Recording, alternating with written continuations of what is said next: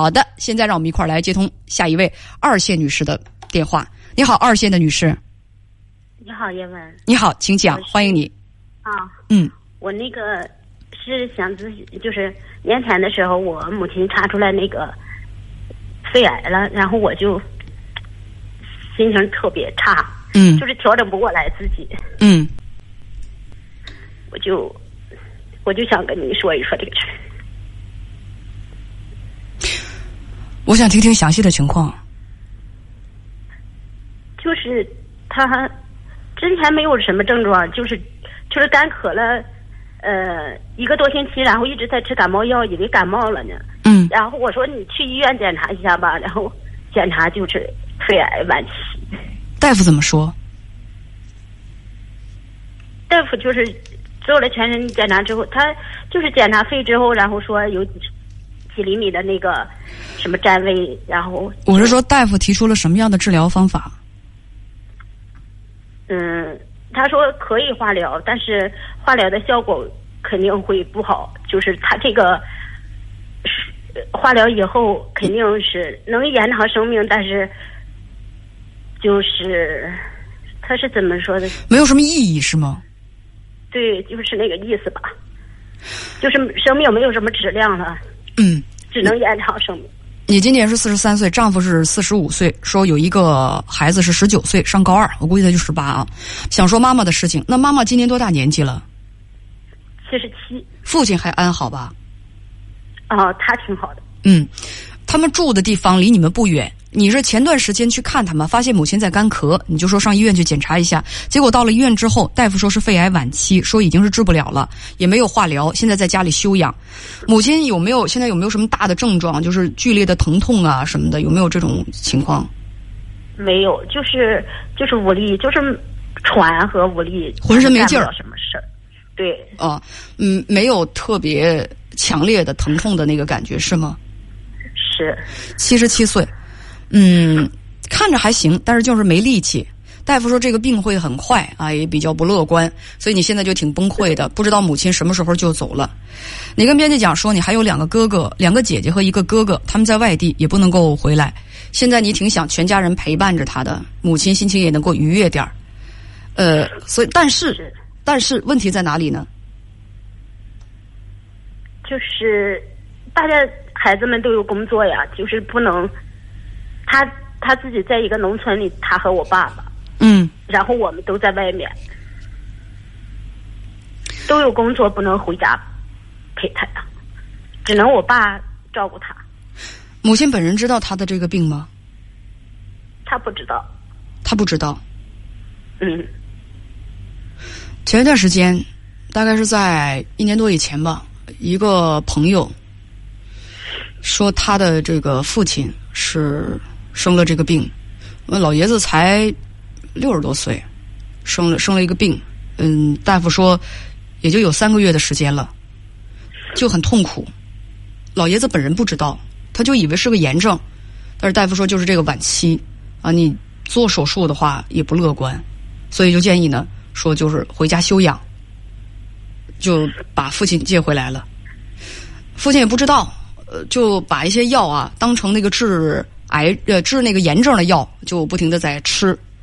他们家哥几个，哥儿哥几个呢就商量，呃，哥几个就商量说说，既然是医生已经说了是最后一段时间，也别让父亲知道这个实情，就他想做什么，咱们就带他做什么。最重要的是做子女的吧，现在别让。老爷子看出端倪来，说：“我们一定现在保持一个好的状态，要不然，爸爸没什么，还没什么事儿呢。我们几个先都愁的上火的都病倒了。于是啊，他们是哥仨还是哥四个，就调整自己的状态，让自己的情绪首先变得好起来。他不是说强颜欢笑啊，啊，我那个朋友他说他是真的就努力的让自己去想开。当你知道跟自己最亲近的亲人。”相处有期，面临分别的时候，痛苦崩溃，这都是正常的，得允许自己有痛苦崩溃的时间。但是呢，痛苦崩溃的时间也告诉自己，别太长，因为太长的话，你会影响生病的那个人。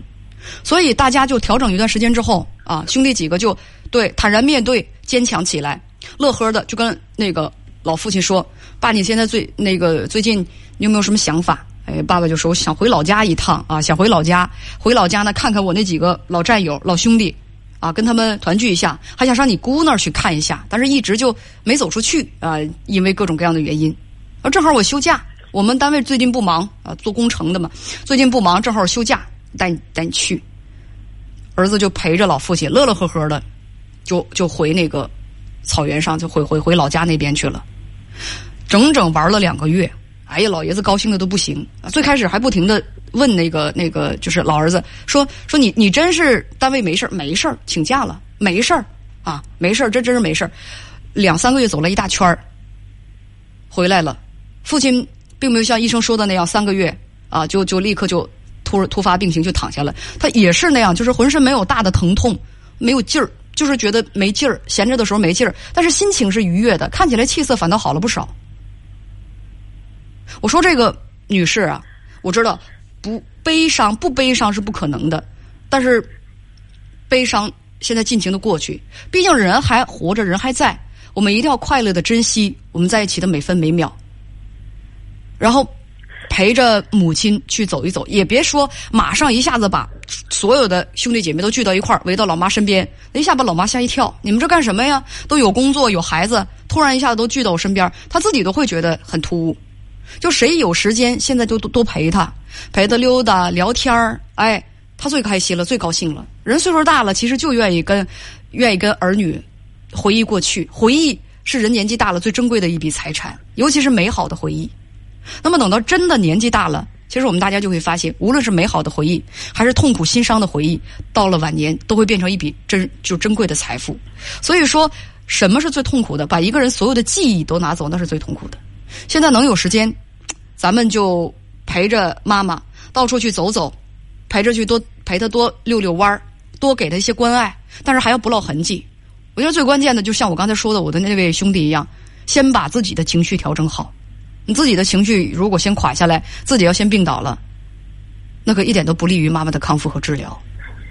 不光调整自己，还要做好准备啊！如果妈妈哪天真的倒下了，要有心理准备，自己不能咣当先崩溃了，还得告诉自己说，其实奇迹，心有奇迹，你就知道奇迹是会发生的。我那个朋友就是那样，医生说你的父亲也就最多三个月了，现在都多少都一年半了，他爸爸还活得好好的，就是没劲儿，没劲儿，确实说没力气。但是我那朋友说我已经很知足了，我觉得每多和他待一分钟，都是额外的一种老天的恩赐。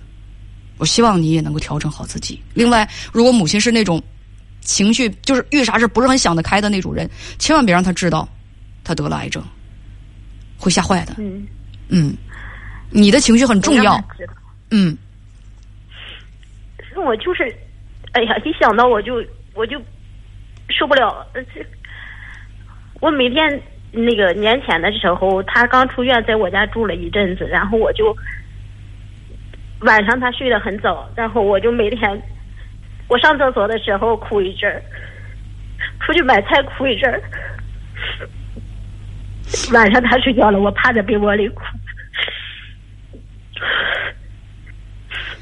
就是调整不过来。我也知道这肯定谁都有生老病死的时候，但是你得记住，妈妈又不傻，你难过你哭过，他能看不出来吗？你要让他看出来了。刨根问底的问你，最后知道自己的病情，再把他下个好歹的。我告诉你，怪你啊！而且我我就想让他在我们家，这样我不就能照顾他，我能照顾他好一点儿。我爸也七十多岁了，那个农村老头从来都没做过什么有营养的东西。我说他不会做东西，你的身体需要营养。我怎么让他来，他都不来。他不来，你就去。这段时间豁出去工作不干了，多陪陪他，多疼他，多陪他走一走，像我那个朋友那样。你说咱们就聊到这儿吧。其实吧，我不想说多话，说多了刺激你。你都知道，他没有什么有营养的东西可吃。过去干嘛了？不早点和他们在一起，就是在一起住，或者多给他们买点有营养的吃啊，何必后悔呢？我跟你讲啊，人还活着呢，而且极有可能康复呢。你现在成天这么跟自己哭的死去活来的，你耽误人家康复，你耽误奇迹发生，你知道吗？先调整自己的情绪吧，别每天人还活着呢，你就哭个没完没了的。你应该什么？带着希望去面对妈妈，而且也知道，就像我那朋友，我刚才都其实我都启发你了。他就说，现在跟父亲多相处的一天，每天都觉得是偏得，都要在被窝里感谢老天很长时间。还哭？为什么要哭啊？会很开心的。嗯，再见。